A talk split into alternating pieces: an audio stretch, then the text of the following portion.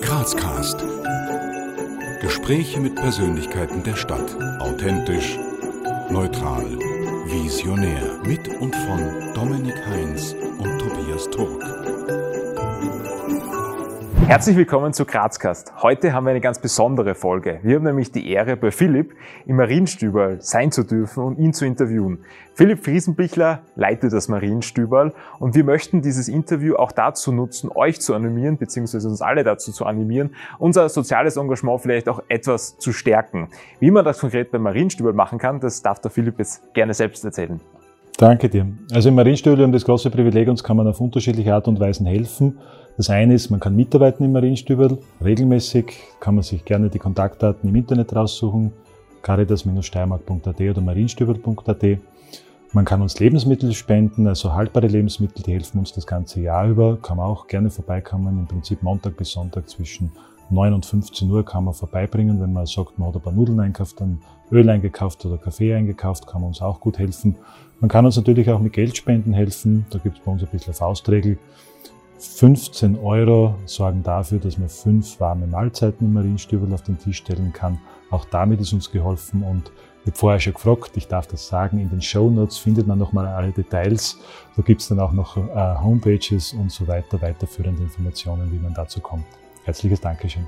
So ist es. Wir verlinken euch alles Wichtige in die Infobox und wünschen euch jetzt viel Spaß beim Interview. Hallo lieber Philipp bei Grazcast. Vielen, vielen Dank, dass wir bei dir im Marienstübel heute vorbeischauen dürfen und dich äh, dazu auch ein bisschen befragen dürfen. Vielen, vielen Dank. Und äh, bevor wir jetzt noch ins äh, Interview starten, darf der Dominik noch kurz ein paar Worte über dich und das Marienstübel verlieren. Wir befinden uns, wie gesagt, heute im Marienstüber in der Gleisstraße 73 im Grazer Bezirk Lent. Das Marienstüber der Caritas sorgt für das leibliche Wohl seiner Gäste und möchte eine Atmosphäre schaffen, in der Menschen so angenommen werden, wie sie sind und in der sie ihre Würde und den Sinn des Lebens wiederfinden. Es ist ein Ort zum Verweilen, Zeit zum Plaudern, Zeitung lesen, Kartenspielen oder aber einfach die Möglichkeit, zur Ruhe zu kommen und sich aufzuwärmen. Als unseren Gast dürfen wir uns heute auf Philipp Friesenbichler, Leiter des Marienstübel, freuen. Lieber Philipp, ich habe es versucht, in aller Kürze zusammenzufassen, was zumindest wir von außen über das Marienstübel erfahren haben. Aber könntest du das vielleicht in deinen eigenen Worten noch einmal beschreiben, was es mit dem Marienstübel eigentlich auf sich hat? Ja, herzlich willkommen damit. Danke, dass ihr da seid. Äh, Im Prinzip hast du das eh schon getroffen. Also Marienstübel soll da sein für Leib und Seele. Also zum einen natürlich für Leute, die jetzt da nicht unbedingt wissen, wo sie, wenn man ins Stübel reinschauen in die Armenausspeisung, wo sie ihr nächstes warmes Essen hernehmen äh, soll aber natürlich auch ein Anlaufpunkt sein für Leute, die oft vielfach auch von Einsamkeit äh, ein bisschen ge geplagt sind. Also wir haben auch Menschen bei uns, ältere Leute, Pensionistinnen Pensionisten, die einfach sonst nicht viel familiäres Umfeld haben.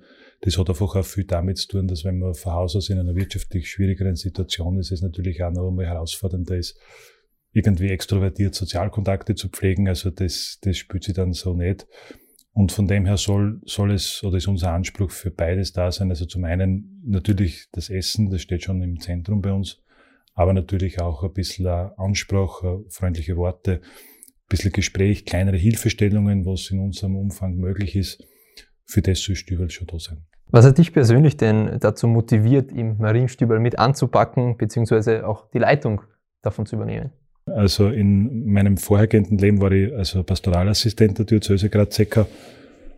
Und ich habe dann 2016 bis 2018 in St. André, wie der Hermann Glätter zuerst Bischofsvikar geworden ist, ähm, in dem Vorverband ähm, diese Aufgabe quasi übernommen gehabt, ein bisschen so ein Hybrid zwischen, das ist jetzt Deep Catholic Content, aber diese, diese, ähm, diesen Hybrid herzustellen aus äh, mehr Leitungsverantwortung eines Laien, also ich bin nicht Priester, und aber doch Leitungsaufgaben zu übernehmen, die sonst in der Kirche oft noch an die Rolle des Priesters gebunden sind.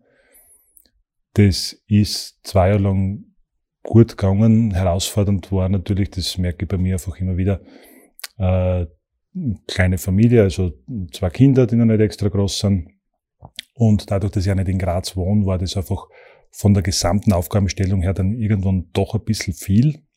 Und ich habe dann damals beschlossen gehabt, bevor ich äh, meine Arbeit Schaden nimmt oder meine Familie Schaden nimmt, dass ich das leider beenden muss, obwohl mir das schon eine Freude gemacht hat.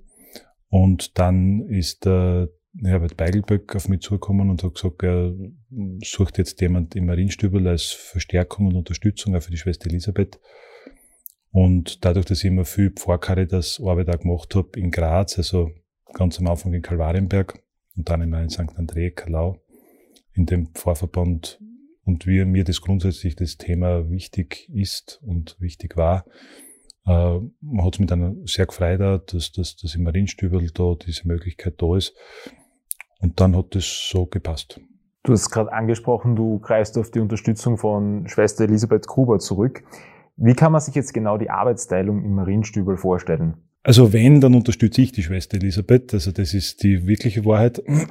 Also es ist nicht so, dass das, dass, also es geht nur zusammen gut und wir kommen auch sehr gut zusammen. Also das, und die Schwester Elisabeth, jetzt bin ich das vierte Jahr im Marienstübel, ich sage immer, jetzt habe ich gerade ausgelernt, also drei Jahre Lernzeit sind jetzt gerade einmal vorbei. Also schon langsam bin ich mal einigermaßen ausgelernt. Schwester Elisabeth macht das seit 20 Jahren und sie steht sieben Tage in der Woche im Stübel. Äh, das ist ihre große Berufung, äh, dass sie da im Stübel für die Leute da sein kann. Und ich muss das so formulieren, dass eher ich die Unterstützung von der Schwester bin, als wir umgekehrt. Ich glaube, wir ergänzen uns sehr gut. Äh, von der Aufgabenteilung ist es im Prinzip so, Schwester Elisabeth schaut, dass die Küche rennt, also die klassische Armenausspeisung. Ich tu dann operativ halt äh, schauen, dass äh, die Lebensmittelausgabe, das wie das Tafelsystem vom Roten Kreuz bei uns rennt und mache halt quasi den restlichen Kier da noch dazu, der halt bei einer Leitungsfunktion, das darf man nicht so hochhängen, aber äh, halt noch dazugehört. Das ist die Verwaltung, die halt anfällt und halt auch schaut, dass sonst organisatorisch das meiste rennt. Aber das geht nur als Team gut. Das ist grundsätzlich so im Stübel. Das trifft nicht nur die Schwester Elisabeth, sondern im Grunde unser ganzes Team. Wir haben rund 120 Freiwillige, die bei uns mithelfen, über das Jahr verteilt. Da gibt es viele, die regelmäßig einen Dienst machen, wöchentlich, manche 14-tägig, manche dreiwöchig, manche einmal im Monat. Und ich darf quasi mit der Schwester da auf, an der Spitze dieses Eisbergs stehen und dahinter gibt's aber noch irrsinnig viele Leute, die sich da hoch engagiert, hoch verlässlich, mit viel äh, Leidenschaft und, und Einsatzbereitschaft mitarbeiten. Es ist zwar manchmal modern, dass man Teamleistungen hervorhebt, äh, wo ich nicht immer weiß, ob es ehrlich gemeint ist. Bei uns im Stübel ist es tatsächlich so, dass es zu 120 Prozent ehrlich gemeint ist. Es ist eine Teamleistung. Es gibt bei uns keine Tätigkeit, die jetzt äh, so gering wäre, dass sie nicht wichtig wäre. Also das merken wir sehr genau. Wenn unsere Rädchen nicht ineinander greifen, dann haben wir gleich ein Problem. Und in Summe geht's nur äh, als Team und das großartig an allen Ecken und Enden. Und Schwester und ich dürfen da äh, ein bisschen vorne mitmischen sozusagen. Und wenn, dann bin ich zur Unterstützung von der Schwester da. Das Marienstübel, das besteht nun schon seit 1995. Wie kam es denn zur Gründung dieser Einrichtung? Ja, also die, die, wie jede Gründung ist, oder wie jede, ja, wie jede Gründungsgeschichte ist ein bisschen ein Mythos dabei. Ein Mythos ist immer gut. Das heißt, die Anfänge liegen ein bisschen im Nebel einer. Aber so die, die Hard Facts sind die, dass es ja in Graz unterschiedliche Formen von Abendausspeisung gegeben hat. Also die Orden haben das in Graz super klein alle nebenbei mitgemacht. Das kommt schon noch aus dieser grundsätzlichen christlichen Tradition heraus, dass die Ordenshäuser die waren, die schon von Anbeginn auf da geschaut haben, dass sie Reisende jetzt nicht primär nur Arme, aber halt auch Reisende, die unterwegs sind, also in einer Zeit, in der es noch nicht in jedem Dorf, äh, in jeder Stadt Hotels und so weiter gegeben hat, dass die die Reisenden unterstützt haben, dass die natürlich auch auf notleidende Menschen geschaut haben. Und aus dieser Tradition heraus hat es das dann auch in Graz gegeben, dass eben unterschiedliche Ordensgemeinschaften Armenarbeit gemacht haben.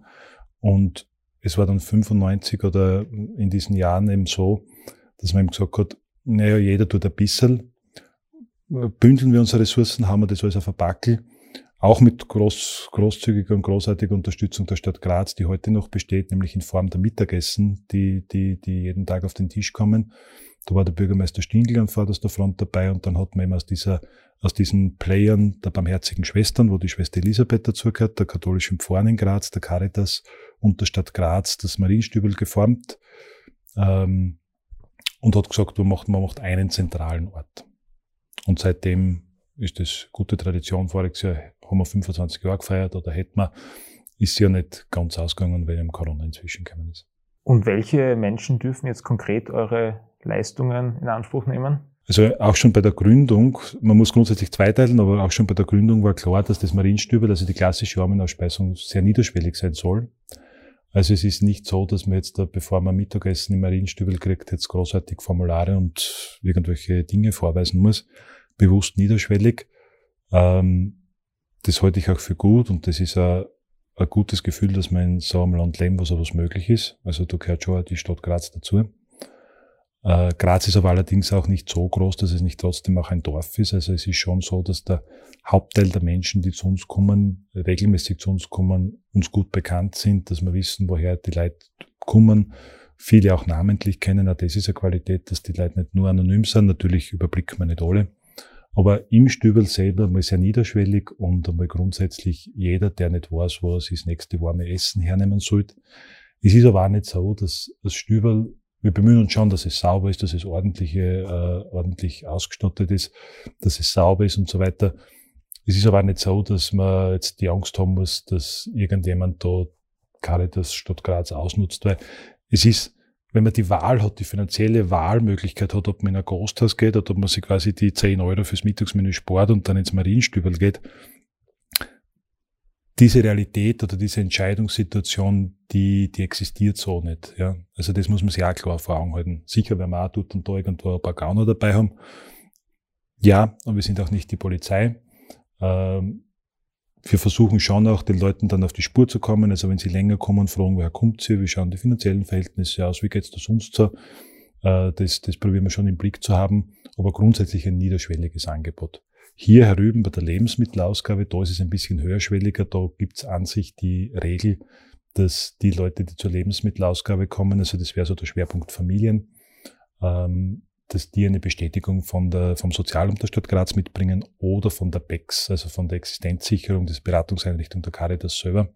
Die haben dann ein bisschen im Blick, wie viele Personen leben in dem Haushalt, wie sind die finanziellen Verhältnisse und dann bekommen sie eine Bestätigung.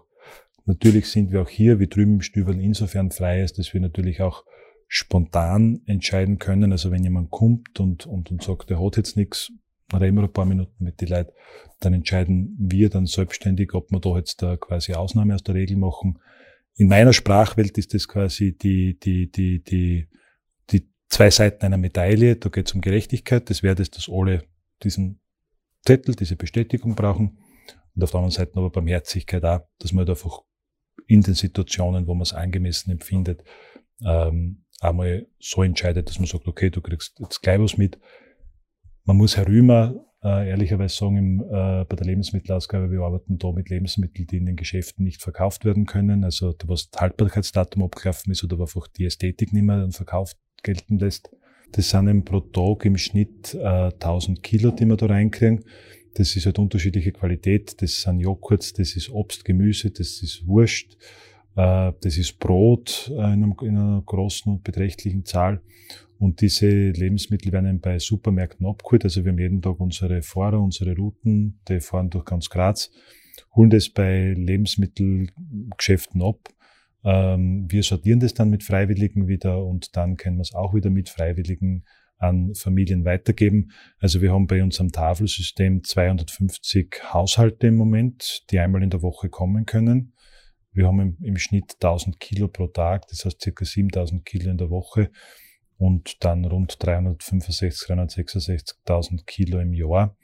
Äh, Lebensmittel, den wesentlichen Teil davon retten wir. Haben natürlich auch Sachen, die nicht mehr zum Weitergeben sind. Äh, aber den wesentlichen Teil davon retten wir. Wir können nicht sagen, was in einer Welt wäre, wenn es ein Stübel nicht gab, ob es wieder anderen gab, das so ehrlich muss ja sein. Die Wahrscheinlichkeit, dass da dann mehr Dinge im Müll landen würden, wäre wahrscheinlich hoch, ja. Und ich sage dann auch immer, wenn wir da mal wenn was mitgeben, der uns jetzt da äh, ausschummelt, um was geht's denn? Ja? Also es sind Lebensmittel, die sonst eh im Müll landen und auf was will man da Neid entwickeln?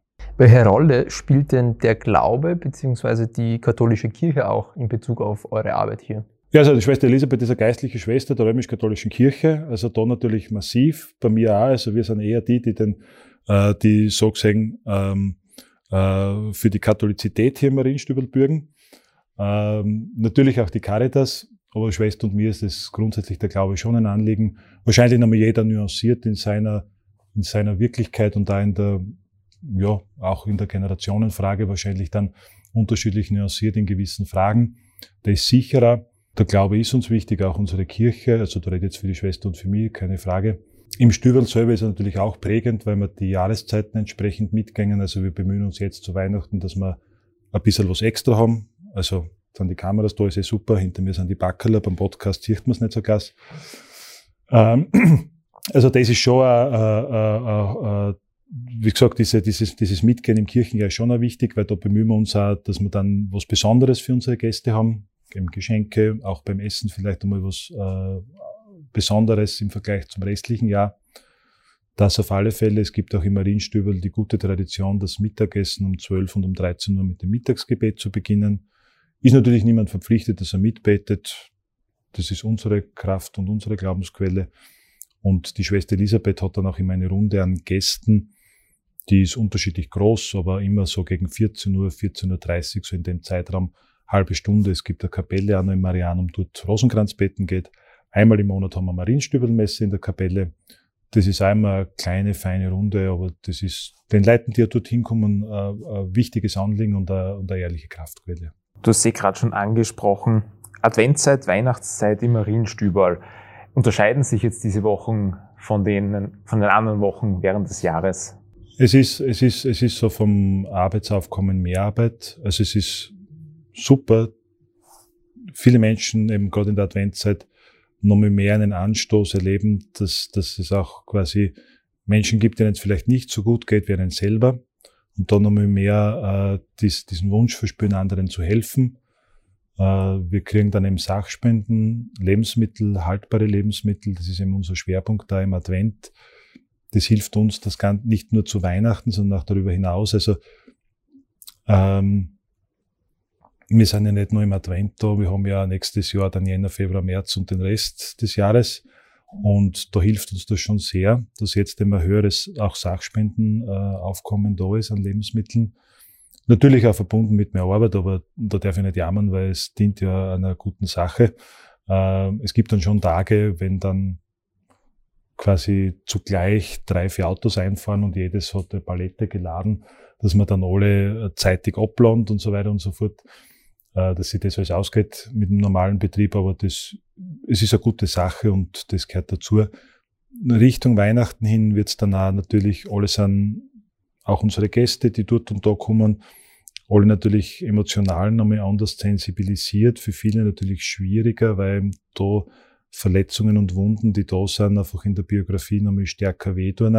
Also wenn Familienbande gebrochen sind, äh, weil halt irgendwas passiert ist in der Biografie, Beziehungen geendet haben, man die Kinder nicht sehen kann oder wie auch immer, man sich erschämt, weil man in der Situation ist, in der man ist, ja. Ähm, da merkt man dann schon, dass manche dann vielleicht sogar noch ein Stück äh, trauriger sind. Auf der anderen Seite auch natürlich eine gewisse Aufgeregtheit da ist, das merkt man eher bei der Lebensmittelausgabe, wo dann natürlich auch die, die, die, die, die Geduld weniger wird. Sie ist immer gering, aber da wird sie nochmal einen Sprung weniger. Und da müssen wir dann auch gut schauen, aber da sind unsere Freiwilligen eh schon, weil sie oft jahrelang im Einsatz sind, auch schon gut geeicht, dass die da einfach auch kühlen Kopf bewahren und mehr als wir arbeiten können wir nicht. In allen unseren Interviews haben wir immer eine, beziehungsweise normalerweise zwei Runden spontaner Frage-Antworten-Runden. Wir würden das auch diesmal machen, jedoch haben wir das jetzt an diese weihnachtliche Folge etwas angepasst. Dennoch einfach spontan drauf los antworten, was dir in den Sinn kommt. Lebkuchen oder Vanillekipferl? Lebkuchen. Raclette oder Fondue? Gar nichts. Nein. Sondern? Wo schnell auch zu essen ist, also nicht, weil ich viel warten muss. Last Christmas oder All I Want for Christmas is You? Oh je, auch nichts von beiden. Adventskalender oder Adventkranz? Adventkranz. Geschenke aufmachen vor oder nach dem Essen?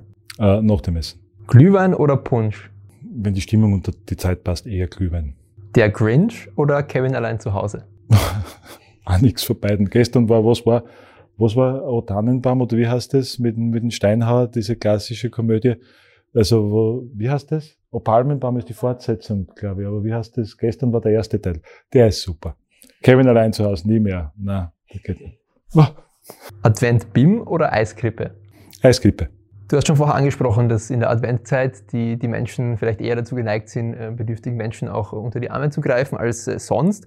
Aber wie siehst du denn ganz allgemein die soziale Lage in unserer Stadt Graz? Ein weites Feld. Also ich glaube grundsätzlich ähm, man merkt, glaube ich, schon in, in, in Österreich, dass man in einem an sich reichen Land leben. Das kommt natürlich auch davon, dass, dass, dass, dass äh, wirtschaftlich sich was bewegt. Also ich sage auch immer, dass äh, Unternehmerinnen und Unternehmer, die gute Arbeitsplätze zur Verfügung stellen und auch schauen, dass Menschen dafür ordentlich bezahlt werden, dass sie ja von dem können auch einen wichtigen Beitrag leisten, weil ich sage mal, neun oder mehr von zehn Menschen wollen von dem, was sie arbeiten, erleben können. Also ich glaube, das ist ein, ein Grundinstinkt da des Menschen. Ähm, ich glaube, das ist einmal ein wichtiger Punkt, dass es grundsätzlich auch Unternehmen gibt, die da was beitragen, dass es immer überhaupt Arbeitsplätze ergibt und dass die auch ordentlich bezahlt sind. In Graz, glaube ich, wird schon einiges getan. Es gibt immer wieder Felder, wo man noch nachschärfen kann natürlich. Äh, ich glaube, wenn man auch auf die Winzi-Werke schaut, die, sind auch, die machen auch großartige Arbeit, dann darf man auch sagen mit der Caritas zusammen, dass es für jemanden, der nicht möchte, und da gibt es eben unterschiedliche Situationen bei Menschen, niemand obdachlos sein müsste. Ja. Also wenn jemand nicht in ein Quartier möchte, dann gibt es dafür Gründe. Äh, die sind unterschiedlich, aber da wird einiges getan. Ich glaube, dass ein Thema, das zum Teil immer wieder in Graz im Zentrum war, vielleicht in den nächsten Jahren wieder wichtig ist, dass es ins Zentrum rückt, das ist einfach die Wohnsituation.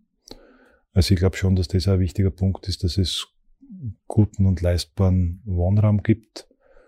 Und so sehr man sich in der Sozialgesetzgebung und unser Sozialstaat ist eine große, eine gute, eine wichtige Errungenschaft, so sehr man sich da auch bemüht, mit Gesetzen Gerechtigkeit zu schaffen, wird man aber nicht, weil man nicht will, sondern weil man einfach nicht alle individuellen Fälle einfach äh, einfangen kann mit Gesetzen, wird man immer so etwas brauchen wie die Caritas, wie die Winzi-Werke und wie alle anderen, die da mithelfen, damit man Menschen in Situationen, die nicht vorhersehbar waren, die man nicht in Gesetze hat gießen können, wo man dann helfen kann. Also man muss ja sagen, Stadt Graz oder alle Behörden wenn sie wo nicht helfen können, dann ist es ja weniger, weil sie nicht wollen, sondern weil einfach die gesetzlichen Rahmenbedingungen, nach denen die handeln müssen, einfach so sind, wie sie sind, ja.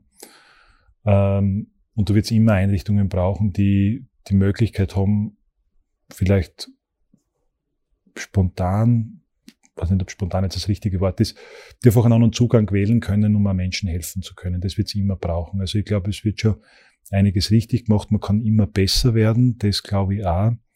Ähm, man muss ja immer auf der Höhe der Zeit bleiben. Was sind jetzt die Nöte?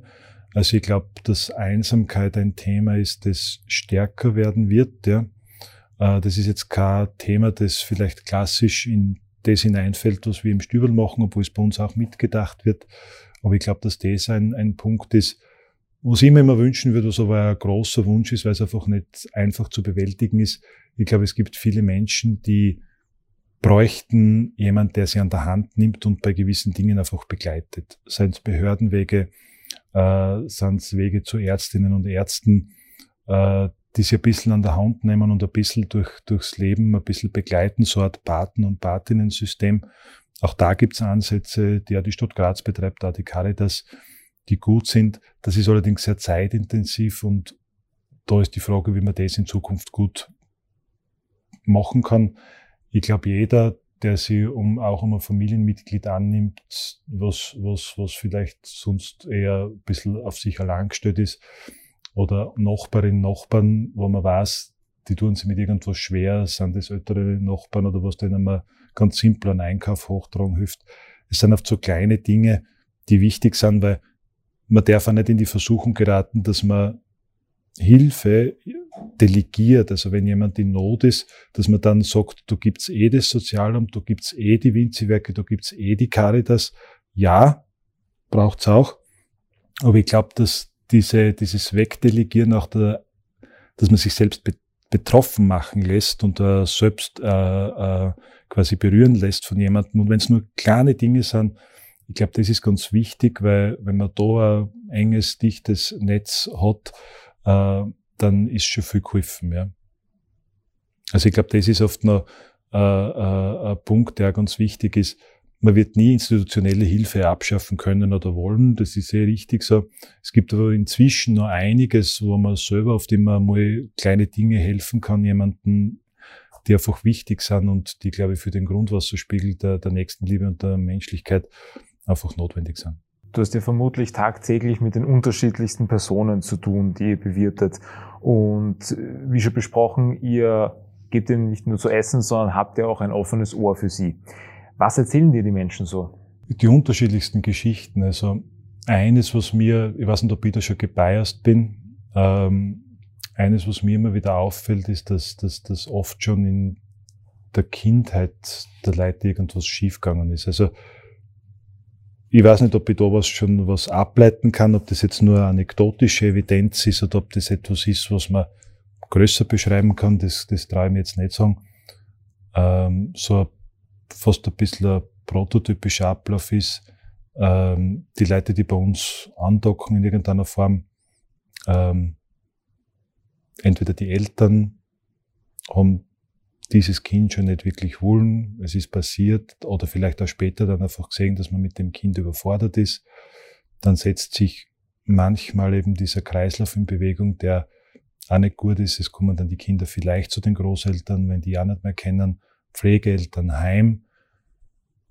Mit allem, was da an, an, an, an grauslichen Geschehen ist, vor allem auch in der zweiten Hälfte des 20. Jahrhunderts, aber nicht nur, da sehr viele dramatische Erfahrungen waren und so diese Grunderfahrung angenommen und geliebt zu sein, die schon es von Kindesbeinen an nicht gemacht. Wie gesagt, ich kann auch kein, kein also traue ich mich nicht dadurch, dadurch, dadurch was abzuleiten. Ich glaube aber, dass, dass viele durch einen so einen erschwerten Staat äh, schon ganz andere, ganz einen anderen Zugang zur Wirklichkeit und zum Leben dann haben. Also ich kann das nur an jeden wünschen, dass man an sich gute Erfahrungen mit den Eltern gemacht hat, bei allem, was halt an Kleinigkeiten halt auch da ist. Ich meine, das gehört eh dazu. Aber dass es diese, diese extremen Brüche nicht gibt. Also das ist etwas, was ich immer wieder feststelle, wo dann auch erwachsene Männer um die 50, 55 dann Tränen in den Augen haben, weil sie einfach auch merken, dass ich bin von Anfang an nicht wirklich angenommen und, und geliebt geworden. Und das müssen jetzt nicht unbedingt nur die leiblichen Eltern sein. Es gibt Gott sei Dank schon viele, die als Pflegeeltern auch da wirklich Großartiges äh, leisten und auch tun und da Kinder aufnehmen und, und dann auch adoptieren, die, die, die Kindern einfach ein gutes Zuhause geben. Und ich glaube, dieser Grundstadt, der ist sei essentiell und ich glaube, dass da schon vieles im Argen liegen kann und vieles leider an, an schlechten Weichenstellungen gemacht wird, wirklich auf der emotionalen Ebene. Was gibt's sonst? Es gibt bei uns Leute, die, wenn ich an einen Herrn denke, der kommt eigentlich aus, aus, aus Polen, der hat bei uns jahrzehntelang als Gastarbeiter gearbeitet, hat sich in Polen dann auch ein, ein Haus gebaut. Und soweit wir die Geschichte kennen und verifizieren haben können, wie er dann zum Pension gehen war, hat dann seine Frau ausrichten lassen, er braucht jetzt nicht mehr kommen äh, weil sie hat inzwischen einen anderen gefunden gehabt und der ist halt dann dem Alkohol verfallen. Andere Geschichte, die uns also schon länger auch beschäftigt, eine junge Frau, die ist in etwa so alt wie ich, die hat den ähnlichen Start gehabt, also Pflegeelternheim, diese Mischung, ist dann sehr früh in der Teenagerzeit noch in die Prostitution abgerutscht oder in dieses Milieu hineingeraten die ist jetzt eben um die 35, 36, 37, die ist so psychisch traumatisiert, dass wenn sie nicht medikamentös eingestellt ist, bin jetzt kein Fan davon, es ist aber bei ihr allerdings notwendig, weil sonst ist sie sozial überhaupt nicht mehr verträglich. Also das geht einfach nicht. Und die hat immer wieder so, wenn sie die Medikamente nicht nimmt, die sie kriegt, so Schreianfälle, wird da übergriffig, körperlich übergriffig. Und das hat, also Schwester und mir hat's wieder mal zusammengeschrien, die betroffene Dame. Und wir haben dann gesagt, du, es geht jetzt nicht, du musst jetzt da leider gehen. Und beim Rausgehen dann, also ich bin jetzt da, was physischen Kontakt angeht, zurückhaltend. Also das können unsere Gäste auch anders interpretieren. Schwester Elisabeth hat da einen guten anderen Zugang, das passt schon. Und ich sag, ich sag dann zu ihr, du, wir mengen trotzdem, so geht dein Verhalten aber halt nicht heute, ja. Du kannst nicht da bleiben. Und die Schwester legte dann die Hand auf die Schulter und sagt, du, wir haben die lieb, aber heute ist es genug. Und das, ich hab die, wir haben die lieb oder ich hab die lieb, das hat dann gereicht, dass sie dann, obwohl sie vorher angearbeitet hat und gerade dass sie nicht zum, zum handgreiflich geworden ist, dann auch in, äh, zum, zum Weinen angefangen hat. Und dieser momentane um, dieses Umspringen von einer enormen Aggressivität auf sofort wirklich fast kindliches Weinen, wo man gemerkt hat, da ist auch ein Punkt getroffen geworden, wo es wieder um einen Kern geht von uns allen, glaube ich, nämlich um das Angenommen und Geliebtsein. Und das hat bei einfach wieder nachhaltig, da hat man dann gemerkt, da, da legt sich jetzt wieder ein Schalter um. Ja. Also das sind dann schon herausfordernde, berührende Situationen. Ist jetzt nicht unser Alltag, muss ich ja dazu sagen. Also die meisten Leute haben Gott sei Dank nicht so psychische äh, äh, Herausforderungen. Alle erzählen uns auch nicht gleich immer alle Geschichten, die sie umtreiben, ist auch legitim. Also das muss auch keiner. Aber ich glaube, dass es da eben immer wieder der Kern dessen ist, dass die Leute oft in schwierigen Situationen sind, weil sie diese Grunderfahrung des Angenommens und Geliebtseins nicht gemacht haben. Ist natürlich kein Schutz, kann trotzdem was passieren im Leben, was einen aus der, aus der Spur schmeißt. Aber das ist doch immer wieder da. Gibt es bei diesen, neben diesen ganz dramatischen ähm, Begegnungen, die du jetzt geschildert hast, vielleicht auch äh, die andere Seite der Medaille, wo du äh, merkst, okay, ähm, die Leute gehen durch das Marienstübel doch sich auf und, und finden da wirklich ähm, einen Ort, wo sie sich ein bisschen wohler und, und besser fühlen? Ja, ich glaube schon, dass, dass, dass, dass die Gäste, also natürlich, wenn man herkommen muss, ist es jetzt nie extra lustig, jetzt in dem begrifflichen Sinn, aber dass die Menschen schon wissen, dass sie da willkommen sind, einmal grundsätzlich, äh, wurscht, woher sie kommen und wie es benannt sind. Und äh, die Schwester Elisabeth macht das einmal großartig in ihrer Art und Weise, wenn sie die Leute dann willkommen heißt, wenn sie sie schon lange nicht mehr gesehen hat. Also das ist dann doch eine, eine Freude. Und es ist im Stüberl jetzt der, in der, in der Armenausspeisung im Speisesaal, es hat auch schon familiären Charakter. Also es gingen an die Leute an, dann, wenn sie nicht kommen.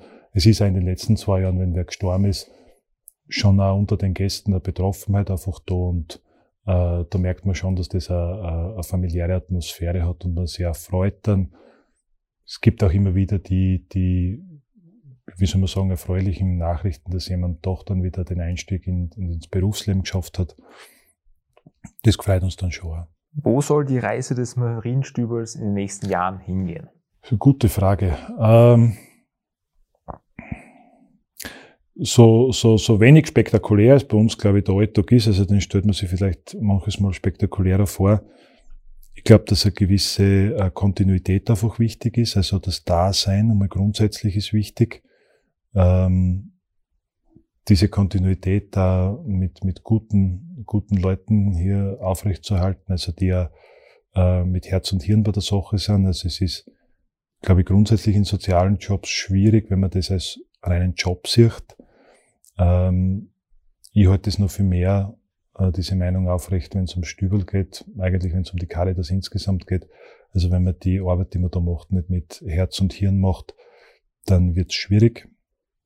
Ähm, und ich glaube, dass das äh, äh, eine wichtige Aufgabe in den nächsten Jahren und Jahrzehnten sein wird, dass man immer wieder Menschen gewinnt, die das mit Herz und Hirn machen.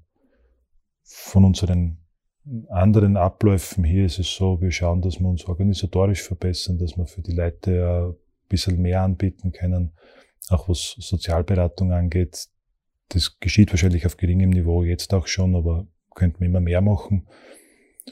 Was wir jetzt neu im Angebot haben quasi, wenn ich es so formulieren darf, wir haben auch da drüben, sieht man auch wieder im Podcast schlecht, ähm, eine Küche, wo man auch quasi als Firma, als Verein, als Freundesrunde einmal äh, einen Tag lang kochen kann, Mittagessen kochen kann für die Gäste im Marienstübel. Auch das ist eine Möglichkeit, vor allem für Menschen, die sagen, ich würde gern einmal einen Tag mithelfen, aber ich kann nicht regelmäßig mitarbeiten. Und bei unseren Stammfreiwilligen ist es schon sehr wichtig, dass wir regelmäßig äh, Dienste haben, weil es einfach dann, dann kennt man den Ablauf und so weiter, dann rennt, wie gesagt, das Radl recht gut und die einzelnen Zahnräder greifen gut ineinander. Da wird einiges kommen. Wir schauen auch, dass wir beim Upcycling von Lebensmitteln vielleicht ein bisschen stärker hineingehen. Also wir haben ja immer wieder die Situation, Lebensmittel, die vielleicht auch fürs Weiterschenken nicht mehr so gut benannt sind, wo man aber, wenn man einen Handgriff anlegt, da was draus machen kann. Also es gibt ja die unterschiedlichsten Initiativen dazu. Auch das ist vielleicht etwas, wo wir noch was nachlegen können, wo wir eins Upcycling von Lebensmitteln noch stärker einsteigen können. Du hast uns jetzt sehr viel über das Marienstübel erzählt. Wenn jetzt unsere Zuseherinnen und Zuhörer vielleicht ähm, euch unterstützen möchten, Wie kann man das tun? Wir haben hier im Marienstübel das große Privileg, dass man uns mit, mit, mit jeder Form von Unterstützung helfen kann. Also das beginnt bei der Mitarbeit, bei der Zeitspende, wenn man so möchte, wenn man sagt, man möchte einen regelmäßigen Dienst übernehmen. Das geht dann weiter über Lebensmittelspenden. Also es ist, man kann bei uns eigentlich jeden Tag kommen, wenn man sagt, man hat jetzt da gerade beim Einkaufen mehr einkauft, wenn Corona irgendwann vorbei ist und alle ihre Dosenbestände prüfen, ob man noch für den Lockdown 1 zu viele Dosen zu Hause hat, man Nudeln, Reis und etc. Also man kann das dann, wenn der Kier dann mit Corona mal vorbei ist, dann gern bei uns auslohnen. Also wir wissen dann schon was anzufangen mit den Lebensmittelspenden. Man kann schließlich auch Geld spenden und wie gesagt, das große Privileg bei uns im Stüberl. Uns kann man mit allem helfen. Also wenn jemand sagt, Geld spenden tue ich nicht gern, weil ich will nicht, dass das für Heizung, Strom drauf geht. Ist in Ordnung. Wir freuen uns über fünf Backel Nudeln genauso. Äh, wir freuen uns auch genauso, wenn wer sagt, ich habe finanziell selber vielleicht nicht den Spielraum, aber ich bin so gut benannt körperlich und würde gern was beitragen, kann man da mitarbeiten. Alles gleich wichtig, alles gleich viel wert, alles gleich geholfen. Das heißt, wenn ich jetzt daheim Essen habe, wo ich weiß, ich werde es nicht mehr essen, anstatt es wegzuwerfen, kann ich dann wirklich direkt zum Marienstübel kommen und es abgeben? Oder wie läuft das konkret? Also die letzten drei Cevapcici vergessen, das ist wahrscheinlich den Aufwand nicht wert. Das ist wahrscheinlich äh, äh, nicht ganz zielführend. Äh, aber wenn man zum Beispiel merkt, wir arbeiten ja hauptsächlich mit Produkten, die abgelaufen sind und ich sage mal bei trockenen Lebensmitteln wie Reis, Nudeln, Mehl ist es normalerweise nicht die Tragik, ähm, die Dinge kann man uns auf alle Fälle vorbeibringen, auch Dosen. Also das sind, es heißt ja mindestens haltbar bis und nicht tödlich ab. Also das muss man immer wieder mitbedenken. Ähm, die Leute, die zu uns kommen, die wissen das auch, die das in Form der Lebensmittelausgabe mitkriegen. Die wissen das auch und die werden auch darauf hingewiesen, dass sie selber noch mal prüfen müssen, ob die Sachen genusstauglich sind. Äh, das ist dann schon die Verantwortung der Menschen, die, die das mitnehmen. Äh, aber selbstverständlich. Also, wie gesagt, ich würde nicht die letzten drei Cevapcici, die gestern zu viel waren, uns vorbeibringen. Es ist vielleicht, das ist auch ein schwieriges Thema, es ist dann einmal natürlich die Grundmotivation gut, wenn jetzt zum Beispiel ein naher Angehöriger verstirbt, ja, und man räumt die Wohnung aus und man räumt die Küche aus. Die Motivation ist in Ordnung, nur die offenen Semmelpressel von 2007 sind ja nicht mehr fürs Marienstübel geeignet. Also so diese, diese, diese, diese, wir nehmen viel, wir nehmen auch viel mehr von dem, was man vielleicht vermuten würde bei Lebensmitteln, äh, doch auch nochmal diese Abzweigung zu schaffen, okay, was muss man leider reinzahlen? Ja, also das muss, das ist, das ist vielleicht eine schmale Grenze, manches Mal nicht immer eindeutig zu identifizieren. Den Weg sollte man sich schon trauen, auch zu gehen, ja. Also, dass man sagt, okay, das ist jetzt vielleicht nicht mehr gescheit, dass man weiter schenkt. Aber grundsätzlich, wie gesagt, nach dem Lockdown schaust du deine Bestände durch, was du hast, dann Konservendosen, auch Klopapier, das war einmal so eine hasse Geschichte. Ähm, wir können das alles brauchen und wir schenken es weiter. Ihr habt ja auch eine Aktion mit dem umgekehrten oder umgedrehten Adventskalender. Was hat es damit auf sich? Ja, der umgekehrte Adventkalender. Ähm, jeder, vor, ich weiß nicht, habt ihr einen Adventkalender? Ja. Ja. Also für gewöhnlich hat man ja meistens dann vielleicht einen Schoko-Adventkalender oder sonst was. Ein Adventkalender macht man jeden Tag ein Türchen auf bis zum 24. und nimmt Schokolade oder Spielzeug heraus. Äh, ist eine kleine Freude im Advent und als Vorfreude auf Weihnachten hin, auf das große Geschenk äh, hingedacht. Und wir haben den umgekehrten Adventkalender nämlich in dem Sinn, dass man nichts herausnimmt, sondern hineinlegt. Das heißt, der Gedanke ist der, jeden Tag ein haltbares Lebensmittel, ein Hygieneartikelprodukt, das man in eine Schachtel hineinlegt und dann am Ende, nämlich am 24., also es muss nicht am 24. sein, bitte nicht alles am 24., kann auch ein paar Tage vorher sein oder auch noch sein, dem Marienstübel zum Beispiel, zur Verfügung stellt und wir dann, dann damit unsere Lebensmittelausgabe übers laufende Jahr dann hin auch bestreiten und können damit dann den Menschen wieder, die in Not sind, helfen.